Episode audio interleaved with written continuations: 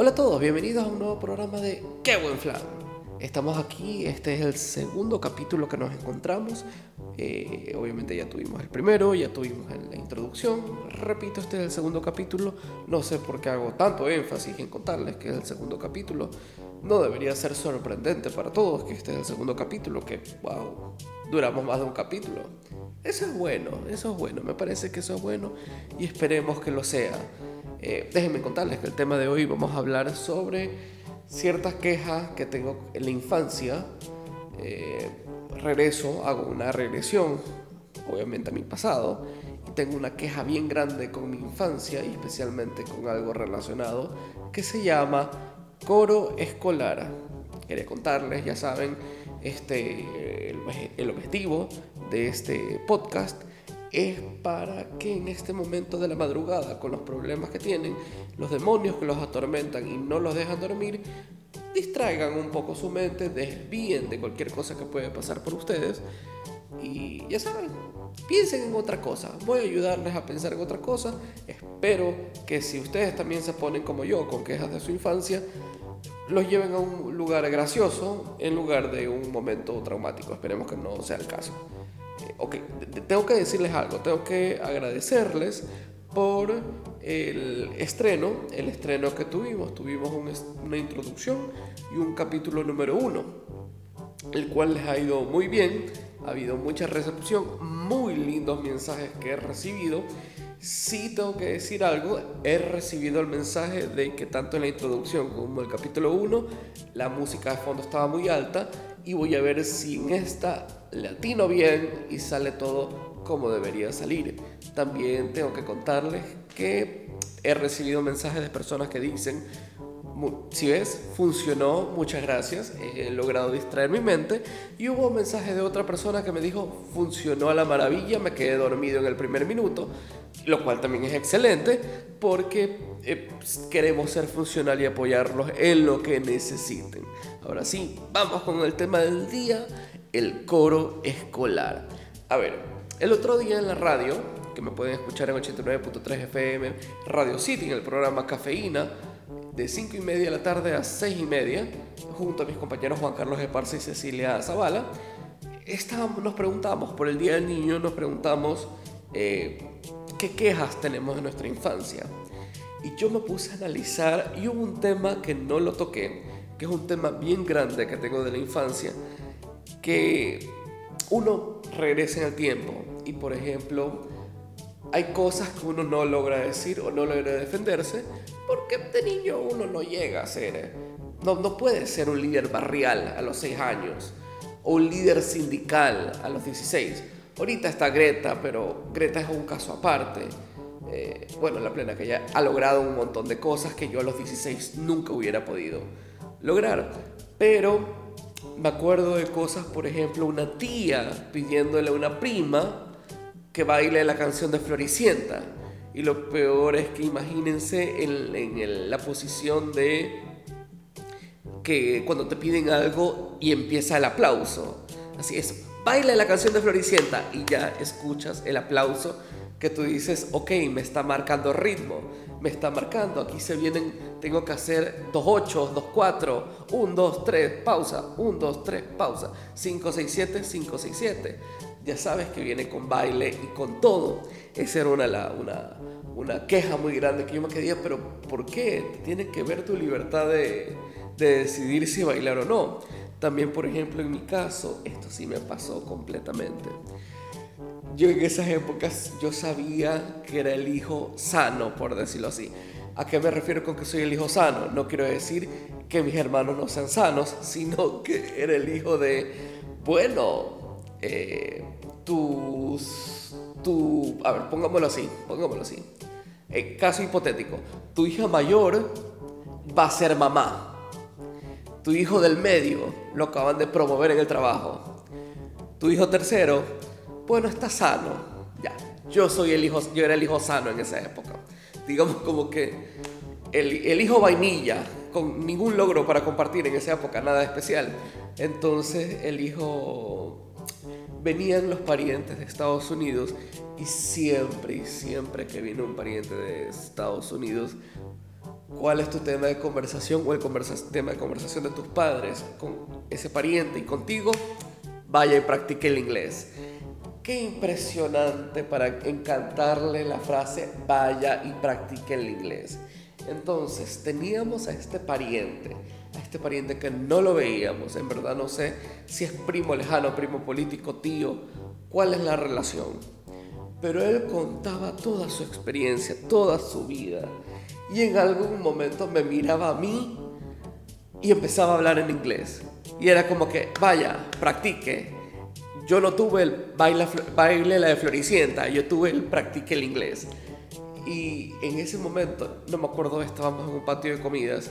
Súper burguesa mi historia, obviamente. Pero ya saben, eh, se pueden distraer. En esta historia burguesa, eh, me pregunta, eh, creo que me dice, well, you want to tell me something? y yo me acuerdo que le pregunté en español.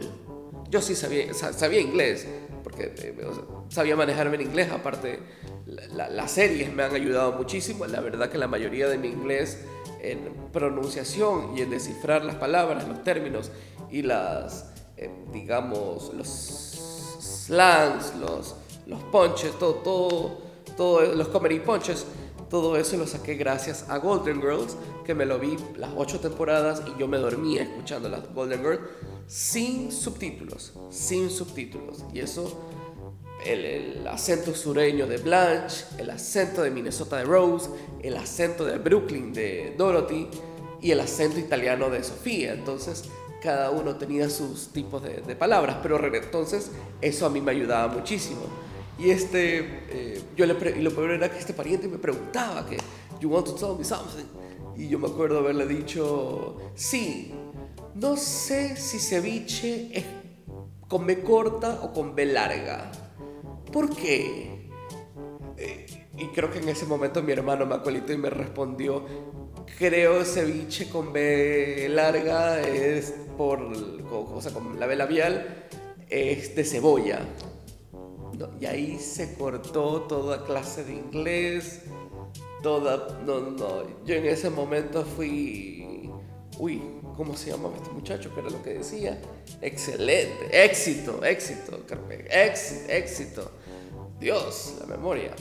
Pero bueno, esa no es mi queja principal. Bueno, las quejas que tenemos de la infancia, obviamente, que te obliguen a bailar, que te obliguen a, a convertir cualquier reunión familiar en un acto público, o básicamente que te hagan confirmar las clases de inglés como si tuvieras una cita en el consulado. Pero mi verdadera queja, esto no, se lo, no, no le echo la culpa a la familia, sino que le echo la culpa a la escuela. A la escuela. ¿Por qué?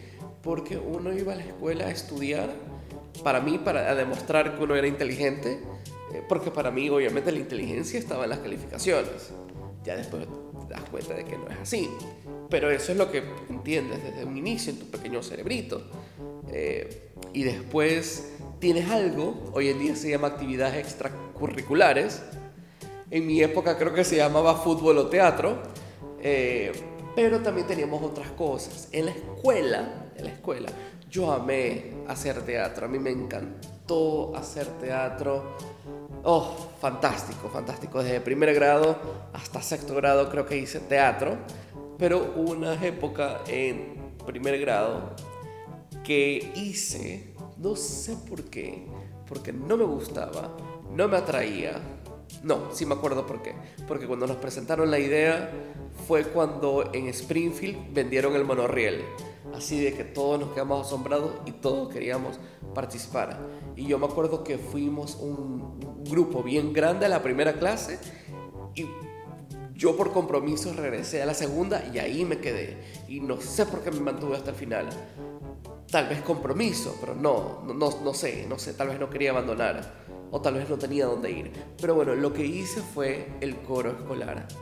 Me acuerdo perfectamente que nos enseñaban, música es la ciencia y el arte. Uy, se me olvidó. Música es la ciencia y el arte de... No, no, no, no. Ahí venía un verbo. Los sonidos para dar placer, me acuerdo. Me falta el verbo, me falta ya, bueno, casi 20 años, algo se me tenía que olvidar. Eh, y me acuerdo que estábamos en este coro escolar y aquí viene mi trauma, mi queja. Eh, existe esta canción, esta maldita canción de José Luis Perales que se llama Que canten los niños. Éramos unos 20 niños que cantaban. ¿Cuál era el éxito de José Luis Perales que canten los niños? Que en esta canción éramos un coro, todos cantábamos en conjunto, pero en este coro había tu momento de lucirte. Y que canten los niños, cada uno podía tener su solo, porque que canten eh, los niños te dice, yo canto porque, para que no hago sufrir, yo canto para que no me ensucie en el mar, así, así, así. Entonces, cada niño cantaba una línea y ese era el éxito. Si tú conseguías este solo, no, pues eh, ¿qué te digo? Eras miembro de CNCO, eras de Supremes, eras Beyoncé de Destiny's Child, eras Diana Ross de The Supremes. Eh, no sé qué otro ejemplo te puedo poner. Eras Justin de NSYNC, eras Tommy de los Power Rangers.